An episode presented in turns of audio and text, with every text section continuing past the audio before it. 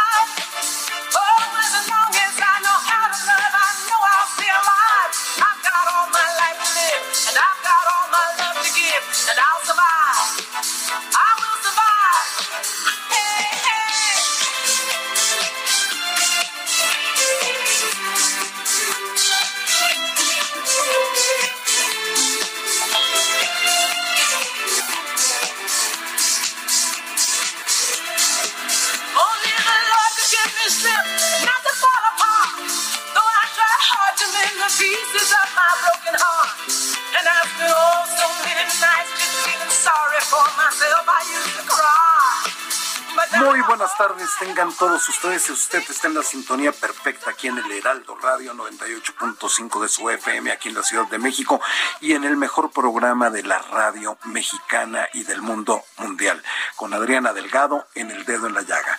Estamos oyendo I Will Survive con Gloria Gaynor, que fue lanzada eh, por allá del año 1978, y la escuchamos porque se ha convertido en un estandarte para la comunidad LGBTTIQ más lésbico, gay, bisexual, transexual, transgénero, transvesti e intersexual. Pues en cada marcha, en cada meeting, I Will Survive suena no como una canción, sino como un grito de protesta y de igualdad. Y es que hoy se conmemora de manera internacional el Día contra la Homofobia, la Transfobia y la Bifobia.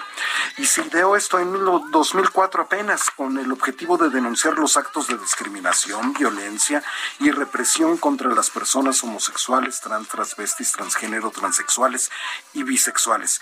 Y es así como arrancamos este dedo en la llaga y ya está lista como siempre, como de lunes a viernes de 3 a 4, nuestra directora general titular de este espacio, Adriana Delgado. Muy buenas tardes, ¿cómo están? Los saludo con mucho gusto.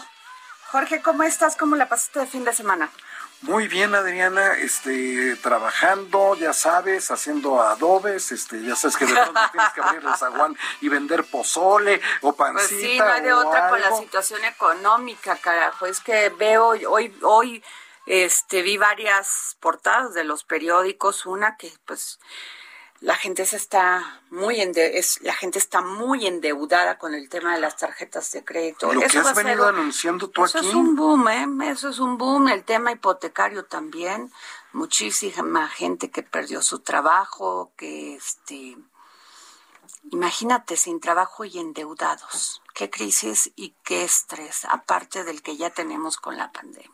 Efectivamente, pero ese ese punto que tú mencionas y que lo has dicho aquí, pero ya desde hace No, a mí me preocupa mucho la situación económica, Jorge, porque además el poder adquisitivo pues cayó un 20, 30% te gusta con una inflación del 6%.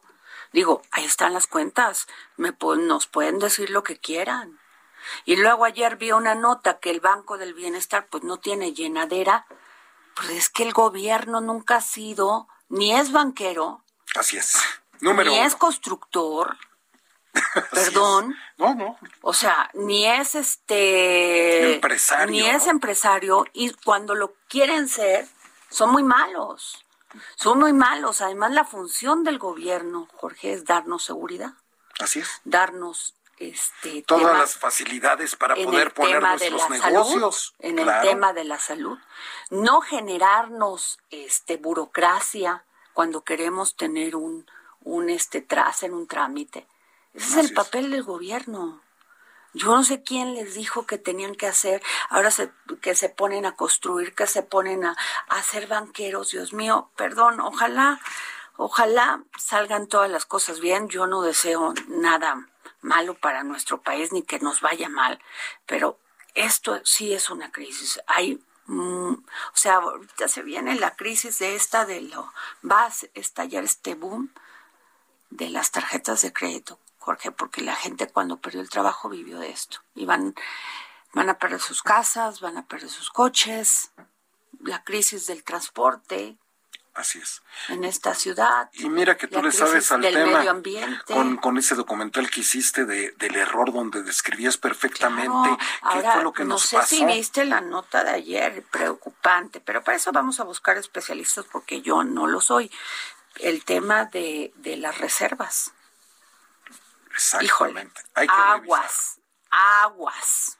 Porque con qué vamos a sostener todo esto que estamos haciendo. Efectivamente, Adriana. Pero bueno, este, pero bueno, hoy es el Día Internacional de la Homofobia, Transfobia y Bifobia.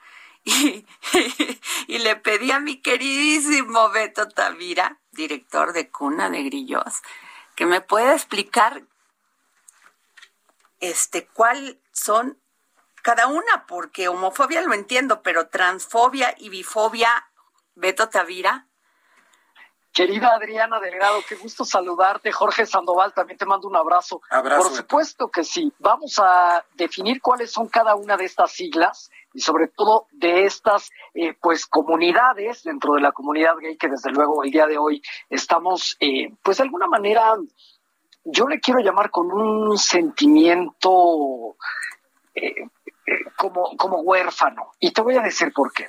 Y como estoy en el dedo en la llaga, voy a comenzar metiendo el dedo en la llaga, como se me ha enseñado.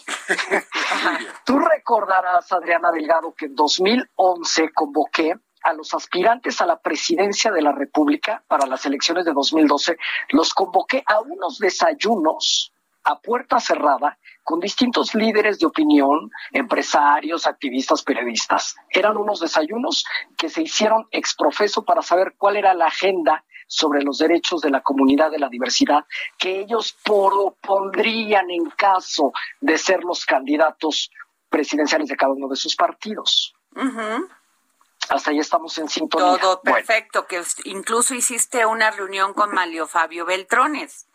Estuvo en, esos desayunos de manera separada Mario Fabio Beltrones del PRI, Josefina Vázquez Mota del PAN, Santiago Krill del PAN, Enrique Peña Nieto del PRI, Marcelo Ebrard, entonces del PRD. Y yo recuerdo muy bien que cuando gestioné la entrevista con César Yáñez para que asistiera el entonces eh, aspirante Andrés Manuel López Obrador, lo que me respondieron es que no les interesaba esa agenda. ¿Y sabes qué? Ajá.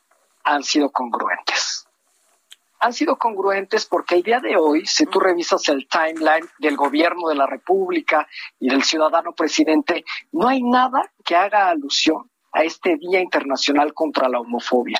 Es un día muy, muy cruel para el mundo. Es un día muy cruel porque, mira, Adri, desde 1990, la Organización Mundial de la Salud eliminó la homosexualidad de la lista de enfermedades mentales. Es por eso que ese mismo 17 de mayo es que se conmemoró y se creó el Día Internacional contra la Homofobia. En México tuvo que pasar, tuvieron que pasar tantos años que hasta el 2014 el entonces presidente Peña Nieto lo convirtió en un decreto. Así es. Para que se conmemorara el Día Nacional de la Lucha contra la Homofobia. Espero que de algo haya servido ese acorralamiento que le hicieron en aquel desayuno del piso 51, en el cual desde luego él se sensibilizó con un tema tan importante que hoy nos arroja cifras de ser el segundo país con más crímenes de odio por homofobia, donde la comunidad de las mujeres trans es la más vulnerable, con un incluso 44.5% de asesinatos de todas estas cifras. Entonces, es, es complejo, Adri Delgado, es complejo hablar del tema porque no es un día de celebración como lo hacemos en el Día del Orgullo Gay. En este día sí es un día de indignación más que de celebración.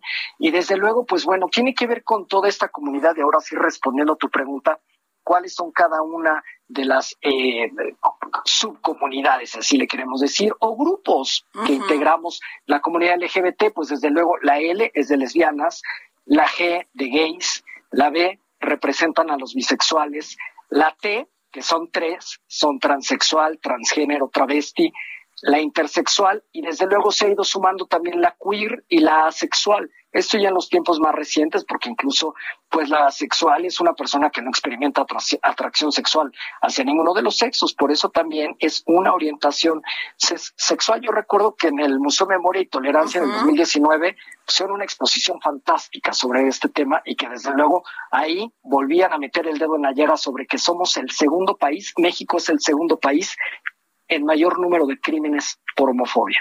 Wow. Beto, pero sí hemos visto avances, o sea, lentos, pero hemos visto, incluso siempre he pensado que la Ciudad de México es una de las más progresistas. Aquí se permite el, matrimonio del, entre personas del mismo sexo. Eh, yo creo que sí ha existido avances.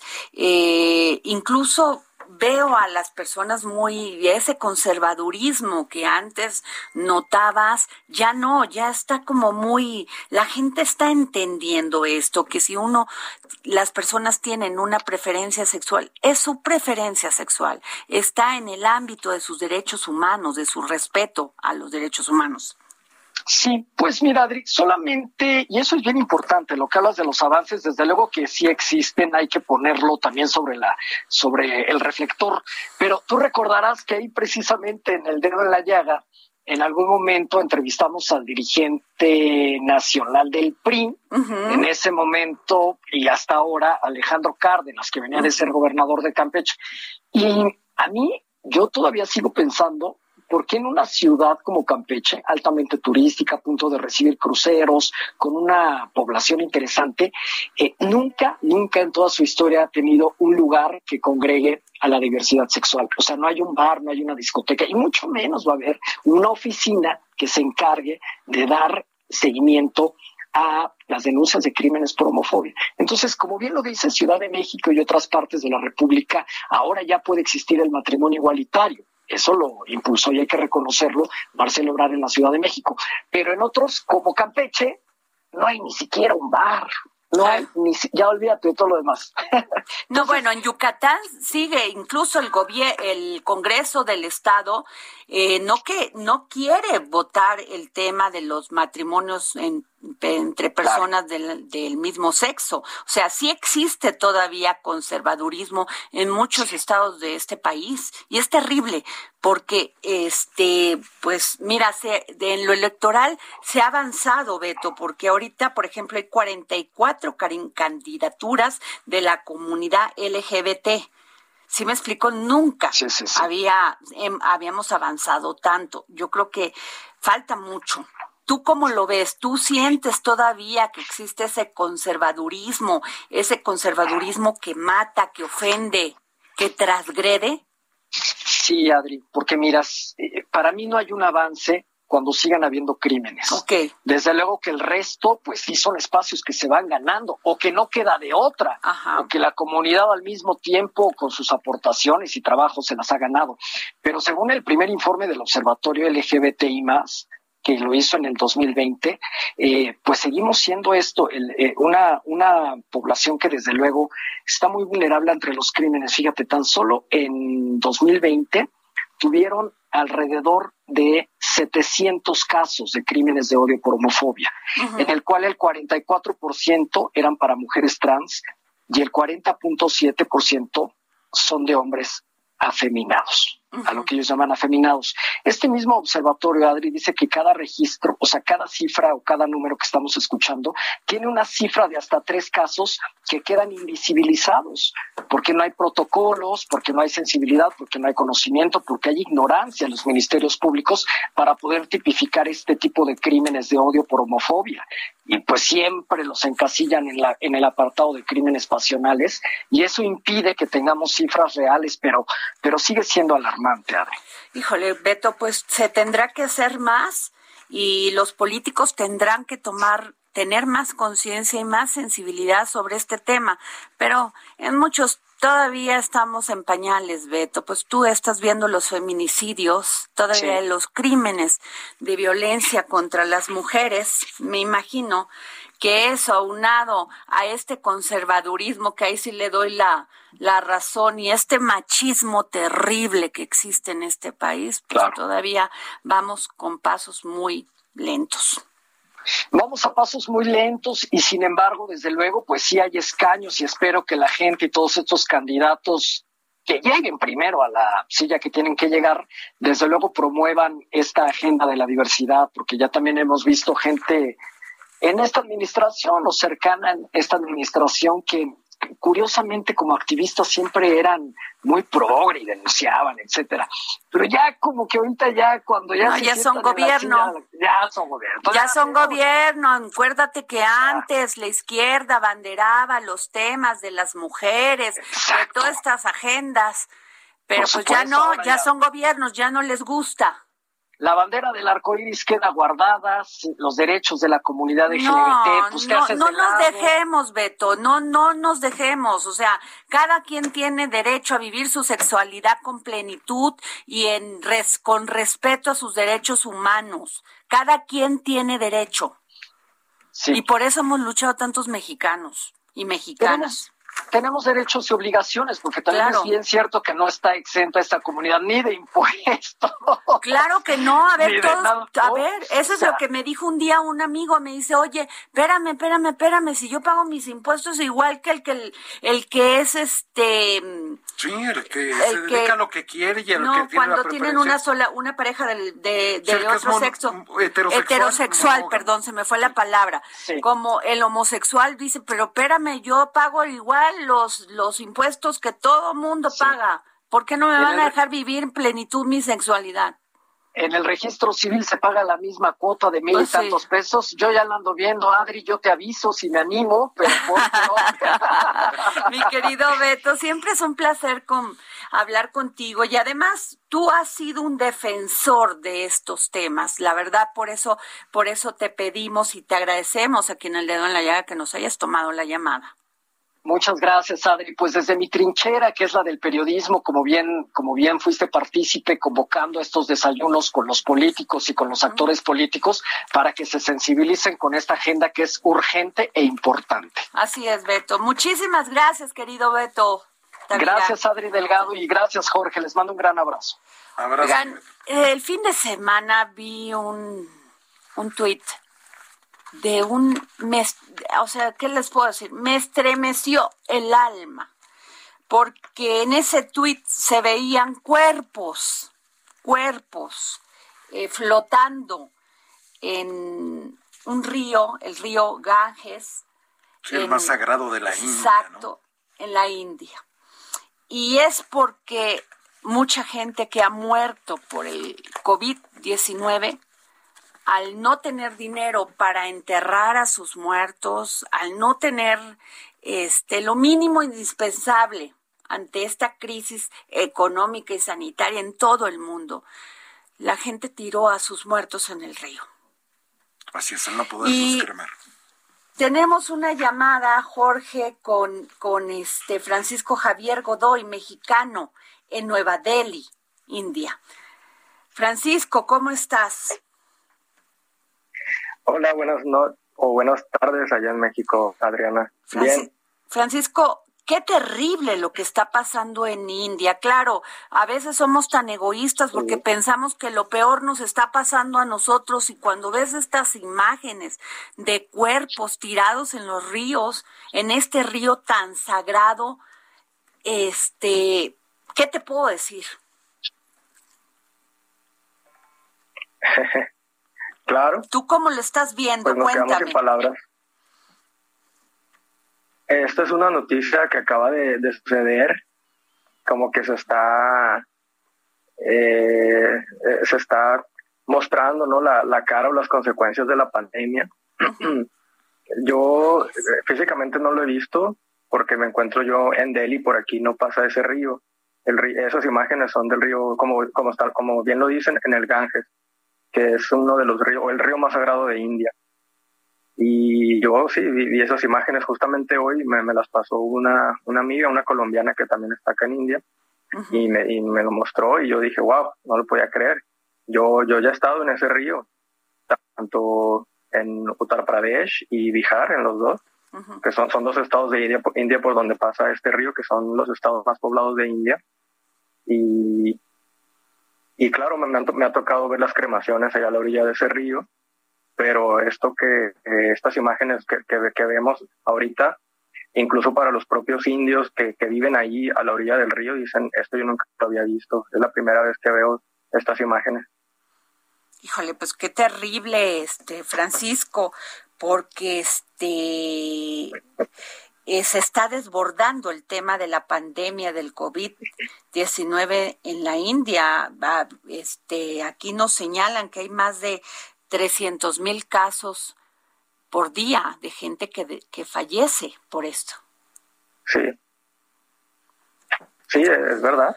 Yo, yo lo he vivido, gracias a Dios, yo he estado bien, pero en comparación con el año pasado, eh, esta vez, este año ha sido más contagioso. Muchos amigos el año pasado yo conocía raras personas que, que fueran positivas y era sorprendente. Ahorita mis amigos, incluso mis, las personas con las que comparto el, el, lugar donde rento, amigos cercanos, incluso fallecidos, gracias a Dios, no que yo conozca, pero sí familiares, compañeros de trabajo o amigos de mis amigos enfermos o fallecidos. Es, es, duro, sí está muy, contagioso y se siente. Yo que vivo aquí en, en Delhi, que es una ciudad gigante, yo creo que como la Ciudad de México, siempre viva, siempre eh, ruidosa, caótica como lo es India. Ahorita es una India totalmente desconocida, silenciosa y todo el mundo precavido, asustado. Bueno, Oye, y este y también estoy viendo que bueno, un tema de la del COVID-19 sin duda la disparidad ¿no? La, la, escandalosa disparidad mundial sobre el tema de la, de la, el acceso a las vacunas. Aquí lo vimos en México, mientras nosotros apenas estábamos esperando que se vacunaran las personas de 60 en ah, adelante, Estados Unidos ya tenía vacunada media población. Sí, la tremenda desigualdad. Es terrible, es terrible y en la la India pues no se queda atrás, Jorge, está sufriendo este terrible caso, pero te agradezco mucho, Francisco Javier Godoy. Gracias, este, estás ahí en Nueva Delhi. Qué terrible situación. Cuídate mucho y pues un gran abrazo a todos nuestros hermanos de la India, porque lo que están pasando es inhumano y estas imágenes de, de este de gente flotando en el en el río porque no pueden pagar una un, un funeral y los están sacando de las de los hospitales. Jorge se llevan a sus a sus enfermos es terrible desolador. A su casa. Es terrible. Te agradezco mucho Francisco por habernos tomado la llamada.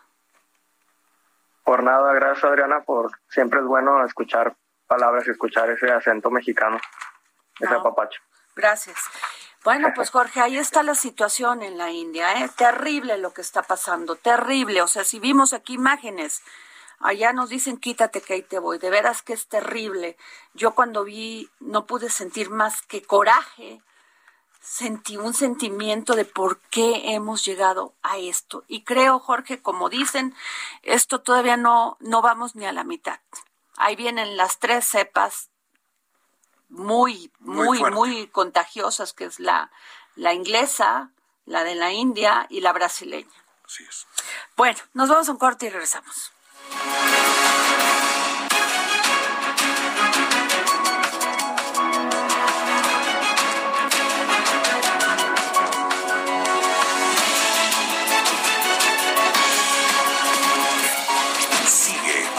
Delgado en su cuenta de Twitter arroba Adri Delgado Ruiz. Además, te invitamos a enviar tus opiniones y comentarios en texto o por mensaje de audio a través de WhatsApp al 55 2544 3334. Y si quieres escuchar El Dedo en la Llaga de El Heraldo Radio, en cualquier momento y donde quiera que te encuentres, descarga el podcast disponible en Spotify y iTunes. Heraldo Radio. La HCL se comparte, se ve y ahora también se escucha.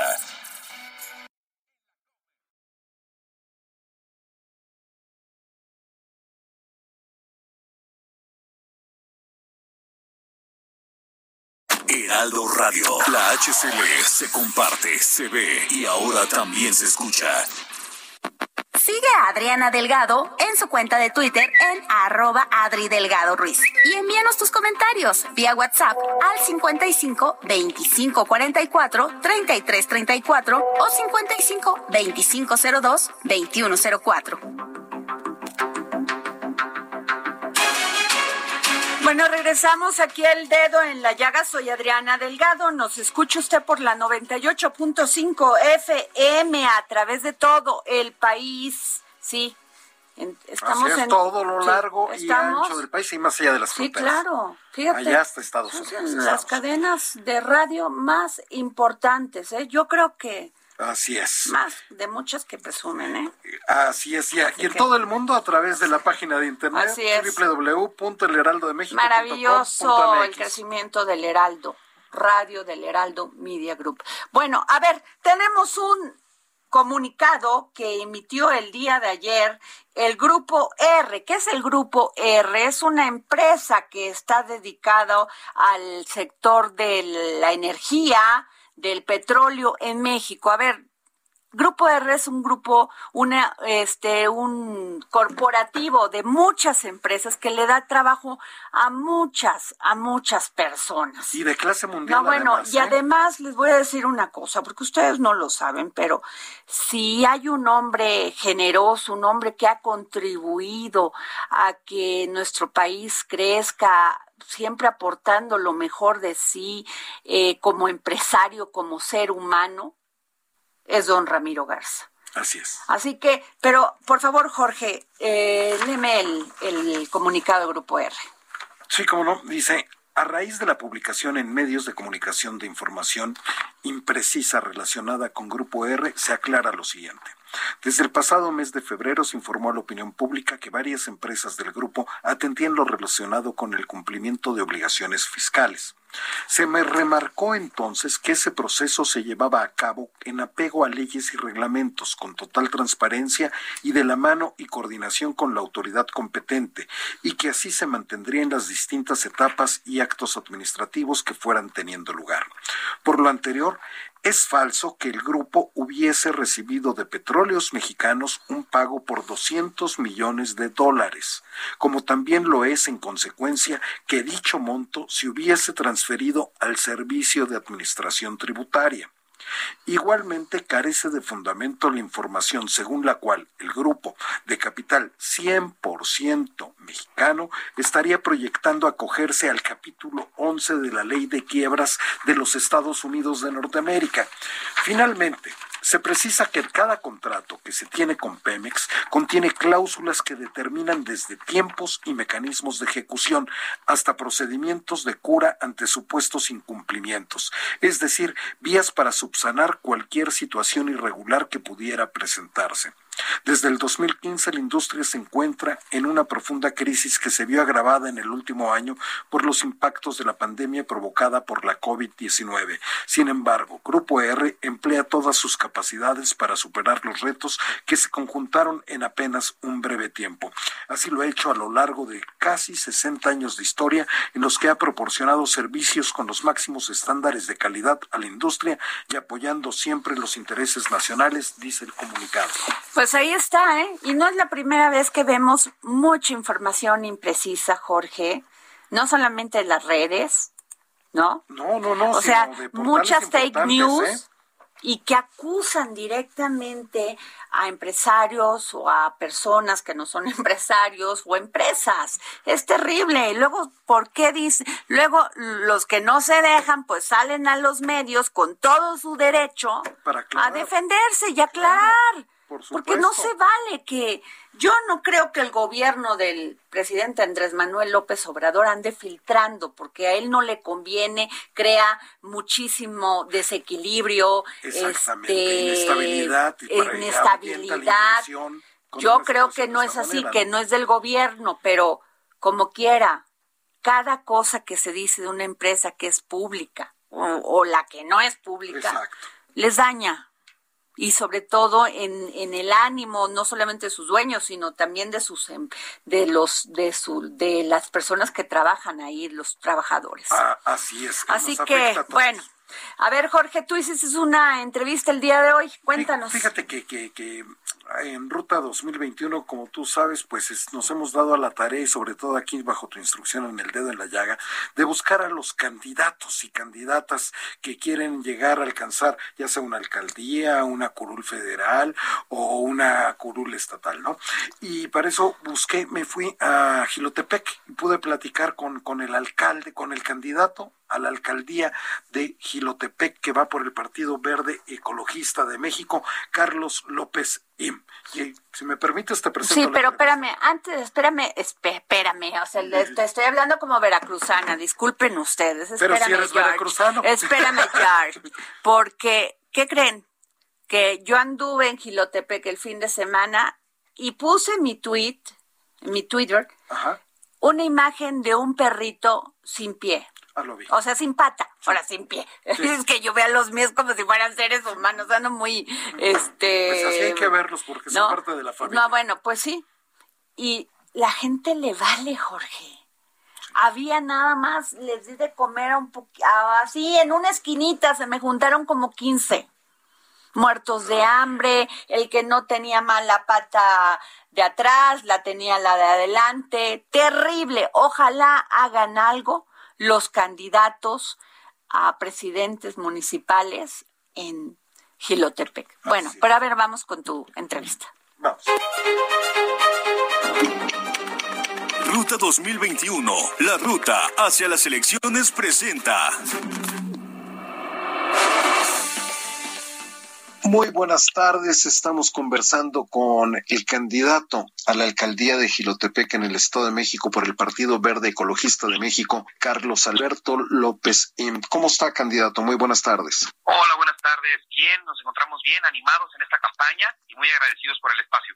Al contrario, gracias por habernos tomado la llamada. Gilotepec es un municipio muy importante en el Estado de México. Está conformado por 55 comunidades. ¿Cuáles son las actividades principales de la economía de Gilotepec, candidato? Sí, como bien lo dices, Gilotepec tiene mucha relevancia e importancia en la zona norte del estado. La ubicación geográfica siempre ha manejado un crecimiento muy importante dentro del municipio. De esas 55 comunidades, te puedo decir que la mayor cantidad de personas se dedican al comercio, más o menos el 40%, el otro 40% a la industria, trabajan en alguna industria. Esa posición geográfica con empresas de manufactura y de eh, espacios logísticos, patios logísticos dentro del municipio que nos dan muchas oportunidades laborales y solamente el 20% pueden dedicarse un poco menos a el campo. Somos una zona rural hay pocas personas que ya se dedican al campo como principal fuente económica para sus hogares. Sin embargo, pues bueno, esas son las fuentes de empleo que hay aquí. También muchísimo magisterio que entran, entran dentro del municipio y que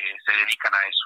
Para quienes no lo conocen, candidato Carlos Alberto López, cuéntenos un poco de usted, háblenos de su origen, háblenos de su preparación y háblenos de lo que está buscando. Gracias. Mira, yo soy una persona originaria de Canalejas, del municipio de Gilotepec, una comunidad muy bonita que tiene un cerrito hermoso con una un santuario a la Virgen de la Piedrita ahí y desde muy chico pude tener la oportunidad de dedicarme al servicio público, lo cual me ha permitido poder pues estar a las órdenes de las personas. Yo he entendido el servicio público como una condición de vida, una forma de vida y eso me ha permitido y me ha abierto puertas que en un futuro pudieran ayudar mucho con esa experiencia. Para eso tomé la decisión de poder participar en este proceso para poder poner pues lo mejor de mí, poder demostrar que lo que necesita en este momento este candidato por el Partido Verde, Carlos López Sim, es una oportunidad de servicio. Una oportunidad de poder demostrar que cuando se puede, se, cuando se quiere, se puede, que es importante poder hacer equipo para que a Gilotepec le vaya bien. Candidato Carlos López Im, usted va por el Partido Verde Ecologista de México. Me imagino que muchas de sus propuestas van encaminadas en el sentido ambiental, sobre todo porque sabemos que es, es parte de la problemática que tiene el, el municipio. Sí, como bien lo refieres, el Partido Verde, hoy hay que apostarle mucho a los partidos políticos que tienen políticas públicas amigables con el medio ambiente. El Partido Verde es el único que así lo maneja eh, y me parece fundamental dentro de un municipio tan verde, tan rico en, recursos naturales, que se le dé la importancia adecuada al, medio ambiente. El cuidado del medio ambiente no solamente son uno o dos eh, acciones aisladas, no solamente recoger la basura de una carretera, es, es una forma de vida. Y realmente en esta propuesta lo que estamos proponiendo es que todos hagamos algo al respecto. Si queremos heredar un mejor municipio para nuestros hijos, yo tengo un hijo de tres años y una, una hija de seis meses. Eh, lo primero, pues, es entregarles buenas cuentas a ellos, que ellos tengan un municipio eh, de verdad con bastante responsabilidad ambiental, que es el principal objetivo y que creo que se beneficia a todos los, los habitantes del municipio de Gilotepec. Hay que verlo como una condición de vida, como una forma de vida, no tanto como dos o tres cosas aisladas. Oiga, candidato, tienen ustedes ahí una laguna muy bonita, tienen ríos, pero desgraciadamente muchas de casas particulares que se han instalado ahí, pues echan su, sus aguas sucias y su drenaje sobre estos ríos, sobre esta presa. ¿Qué se va a hacer al respecto? Primero, eh, lo refieres de manera perfecta. El crecimiento que ha tenido Gilotepec no ha sido centralizado, no ha sido pensado para el cuidado del medio ambiente. Todos los drenajes habitacionales terminan en los arroyos, terminan en las lagunas, terminan en las presas. Debemos de empezar a hacer inversión a largo plazo para que eso ya no suceda. El crecimiento que estamos teniendo en la zona industrial será muy importante. Debemos de hacerlo con sentido para que eso no nos cueste más recursos naturales. Por ejemplo, el agua que hoy ocupan las empresas de la zona industrial es agua de pozo, agua que se extrae de los pozos del municipio de Gilotepec. Necesitamos canalizar esos drenajes a los que te refieres de la mejor manera posible para que en un futuro a largo plazo, pero no muy lejano, podamos hacer que esa zona industrial trabaje con aguas tratadas. Es importante, es importante poderle dar servicio de esa manera a la zona industrial y sobre todo poder limpiar nuestros arroyos. El arroyo Colorado, entre otros más, hay comunidades que han sido muy afectadas por, por la contaminación, no solo de algunas fábricas, sino también de los drenajes habitacionales y tenemos que corregirlo. No es fácil, tampoco no es barato, pero lo tenemos que hacer, lo tenemos que hacer con responsabilidad. Estamos hablando con el candidato a alcalde de Gilotepec, Estado de México, Carlos López Sim, que él compite por el Partido Verde Ecologista de México. Candidato, la mayoría de los empleos los genera la iniciativa privada, la industria, el comercio, las pequeñas pymes. ¿Cómo, cómo, cómo va a ayudar para salir de esta crisis económica en la que estamos sumergidos por, por, por la pandemia y otros factores? Me parece que lo más importante ahora que nos estamos reponiendo a esta pandemia es poder apostar a, detonar la economía local. Eh, para ello, implementaremos un programa de desarrollo social que va a incluir algunas cosas que nos permitan poder emparejar y nivelar, reorientar los programas sociales hacia las personas. Y entre ellos es un programa de desarrollo social que se llama Contigo. Ese programa va a incluir microcréditos. Los microcréditos servirán para aquellas personas que tengan un negocio en alguna comunidad de esas 55 que comentabas al inicio de la entrevista, para que puedan eh, obtener del gobierno municipal los productos necesarios para poder abastecer, poder surtir sus negocios, ya sean con puntos de venta o venta por catálogo, para que de esa manera las personas accedan a ese microcrédito y después lo puedan ir pagando poco a poco, pero no lo van a pagar al gobierno, mucho menos lo van a pagar a algún banco, a alguna institución bancaria con intereses, no, esto es sin intereses y lo van a pagar poco a poco a su comunidad. En todas las comunidades tenemos obras en proceso de manera comunitaria donde podrán participar. Si una persona que vende por catálogo zapatos, a veces pues ya tiene las tallas, ya tiene las medidas, ya tiene los eh, los clientes, prácticamente lo único que le falta es poder tener el dinero o poder tener los zapatos para poder para poder entregar a sus clientes. El gobierno municipal va a creer en esa persona y les va a entregar esa mercancía para que pueda surtirlo y la ganancia la van a regresar poco a poco a su comunidad, por ejemplo, con un poco de pintura para las banquetas, con un poco de cemento para la obra que se esté haciendo, poco a poco. No se trata de recibir el microcrédito a principios de mes y pagarlo a finales de mes, al contrario, se trata de que el gobierno municipal pueda garantizar espacios públicos dignos a través de ayudar a las personas y que todos participen. Usted este, en este momento nos está escuchando precisamente mucha gente ahí en Gilotepec, ya que el Heraldo de México Radio y cubrimos todo el Estado de México y sobre todo ahí en Gilotepec nos escuchan mucho. yo le quisiera preguntar, muchas veces el, gobierno, los gobiernos no dan las facilidades y sobre todo tienen una sobreregulación, una gran regulación para que puedan los emprendedores, el pequeño empresario, pues eh, salir adelante. Sí, así es. A veces encontramos dentro del gobierno municipal las trabas más, más elaboradas que pudiéramos ver en el transcurso del ejercicio de estas empresas. Es importante no solamente las pequeñas empresas, sino también las grandes empresas que puedan coordinarse con el gobierno municipal. el crecimiento que tendremos, perdón que haga referencia de nuevo a eso, pero es muy importante porque hoy en Gilotepec no solamente necesitamos la mano de obra barata para la gente de acá. Necesitamos también espacios directivos, necesitamos espacios calificados para que podamos dar buenos resultados.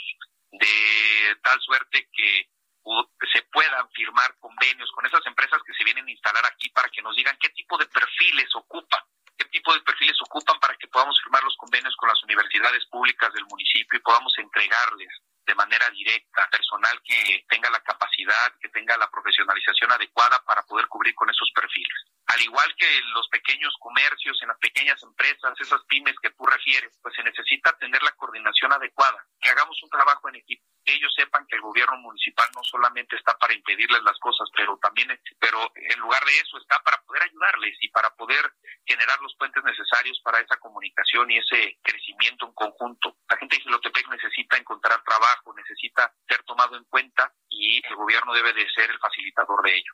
Estamos platicando con Carlos López, un candidato a la alcaldía de Gilotepec. Él compite por el Partido Verde Ecologista de México. Candidato, ya hablamos de, de, de, la cuestión económica, pero una cosa que va aparejada y que también es una de las mayores demandas sentidas que tiene la ciudadanía, pues es el de la seguridad. ¿Hay cómo piensa hacerle? Mira, el tema de seguridad pública es muy delicado. En Gilotepec actualmente laboran 100 elementos más menos dentro del cuerpo policial municipal de los cuales están divididos en dos turnos, cuando tienen que trabajar 24 horas, descansar 24 horas y dentro de su tiempo de descanso a veces pues toca regar porque muchos de ellos tienen otra actividad agropecuaria, agrícola o a veces toca hacer un mueble porque otros serán carpinteros, es decir, tienen un doble trabajo. Lo que debemos de buscar es a través de incentivos poder crear otro turno para que sean tres turnos en lugar de dos y ellos estén más descansados apostarle también a la capacitación, pero sobre todo a la profesionalización. De esos 100 elementos, alrededor de 20 están estudiando una carrera universitaria truncada por muchas, por muchas eh, por muchos problemas que hemos tenido todos los mexicanos y todo el mundo en los últimos años, en este último año por la pandemia, necesitamos apostarle a que ellos tengan esa profesionalización para que puedan dar un mejor servicio, pero que también se les dé un incentivo. Si ellos hacen el esfuerzo para poder estudiar la carrera en Derecho, que también se les reconozca, que también se les apoye y que también se les aporte para que eso sea un incentivo para que lo sigan haciendo los demás compañeros. Le vamos a apostar mucho también a que tengan un comedor, que tengan un jurídico que les diga por dónde deben de moverse y cómo deben de conducirse ante ciertas circunstancias que tienen en el ejercicio de su trabajo y sobre todo a poder generar mejor proximidad, que la gente sepa que el policía está ahí para servirles, que la gente sepa que el policía está preparado, está capacitado para poder reaccionar de manera inmediata a cualquier tipo de circunstancia. Y dentro de la Policía Municipal y Protección Civil también te cuento, con tristeza hoy eh, los elementos de protección civil, las indicaciones de los gobiernos municipales desde hace algunos periodos a la fecha, cobran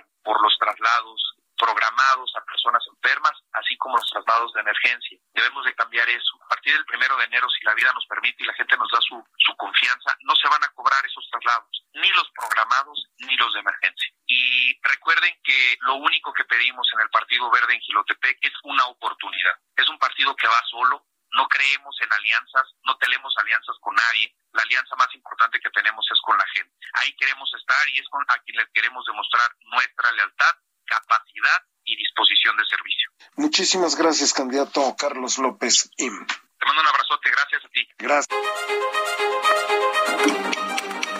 Ruta 2021, la ruta hacia las elecciones presentó. Bueno, y seguimos aquí en el dedo en la llaga y tengo en la línea nuestro compañero Fernando Franco, quien es editor de la sección de Merca aquí en el Heraldo de este Heraldo impreso, ¿sí? Y Fernando, me llamó mucho la atención porque pues es la principal, dos millones pellizcan su afore, qué grave. Hola Adriana, muy buenas tardes. Efectivamente es una situación complicada, como lo dices. Prácticamente dos millones de personas se han visto en la necesidad de sacar recursos de su afore eh, a causa del desempleo. La ley te permite hacer esta operación cuando tienes 46 días sin empleo o más eh, te permite sacar hasta 11% de lo que tienes eh, de, ahorrado para tu pensión. Sin embargo, pues no es la mejor forma o no es lo ideal en todos los casos. ¿Por qué? Porque esto tiene un costo futuro, ¿no? Porque más adelante tienes menos ahorro, porque tienes vas a tener una menor pensión y porque sobre todo también te restan semanas de cotización se han presentado algunos casos de mucha gente que llega y se quiere jubilar y no tiene las semanas que creía tener porque en algún momento sacó dinero de su Entonces también eso tienen que tenerlo en cuenta y es un fenómeno que desafortunadamente vamos a seguir viendo por algunos meses más. Eh, a medida que el mercado laboral se vaya recuperando, pues esta tendencia va a ir disminuyendo, pero tristemente por la pandemia, pues muchos mexicanos se han visto la necesidad de sacar dinero para solventar sus gastos del día a día, Adriana. Oh, Fernando, ¿y qué decirles? Pues si muchos de ellos perdieron su empleo, están pasando por situaciones y condiciones complicadas, complejas por esta, por esta, este, crisis que estamos viviendo, porque la verdad sí es una crisis, Fernando. Tú eres especialista y me puedes decir más, pero está la inflación al 6%.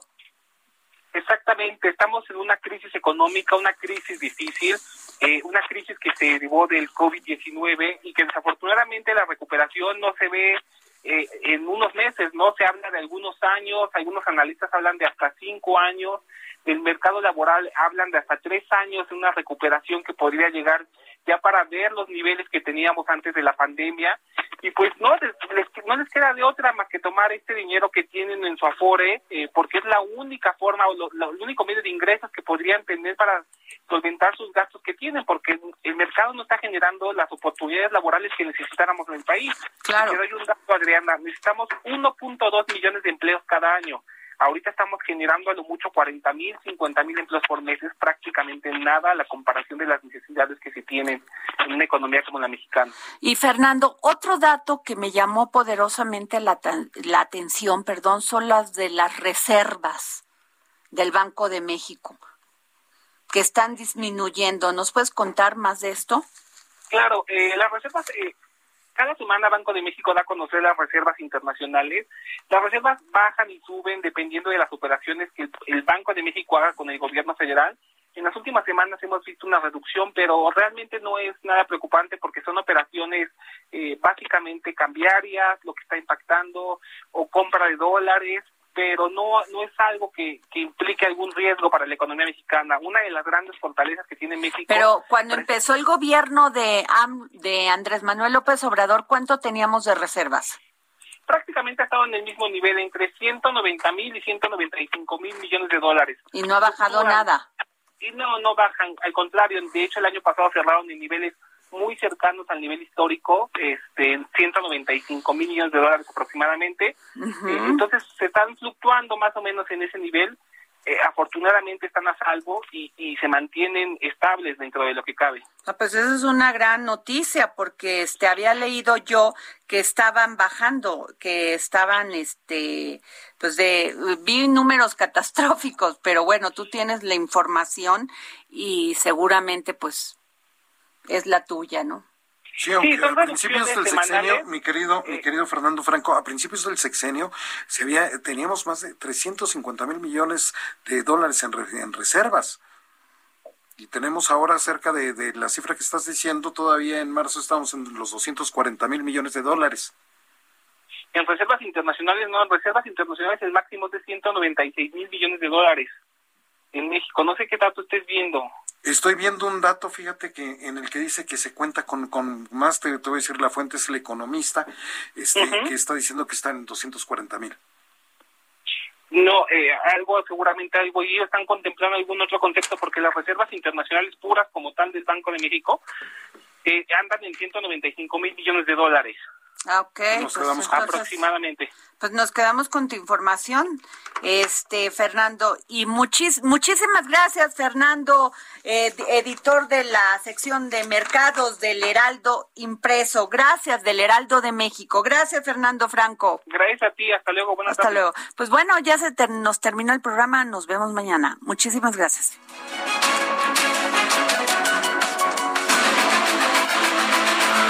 Heraldo Radio presentó El Dedo en la Llaga con Adriana Delgado. Heraldo Radio. Planning for your next trip? Elevate your travel style with Quince. Quince has all the jet setting essentials you'll want for your next getaway, like European linen, premium luggage options, buttery soft Italian leather bags, and so much more. And is all priced at 50 to 80% less than similar brands. Plus, Quince only works with factories that use safe and ethical manufacturing practices. Pack your bags with high-quality essentials you'll be wearing for vacations to come with Quince. Go to quince.com/pack for free shipping and 365-day returns.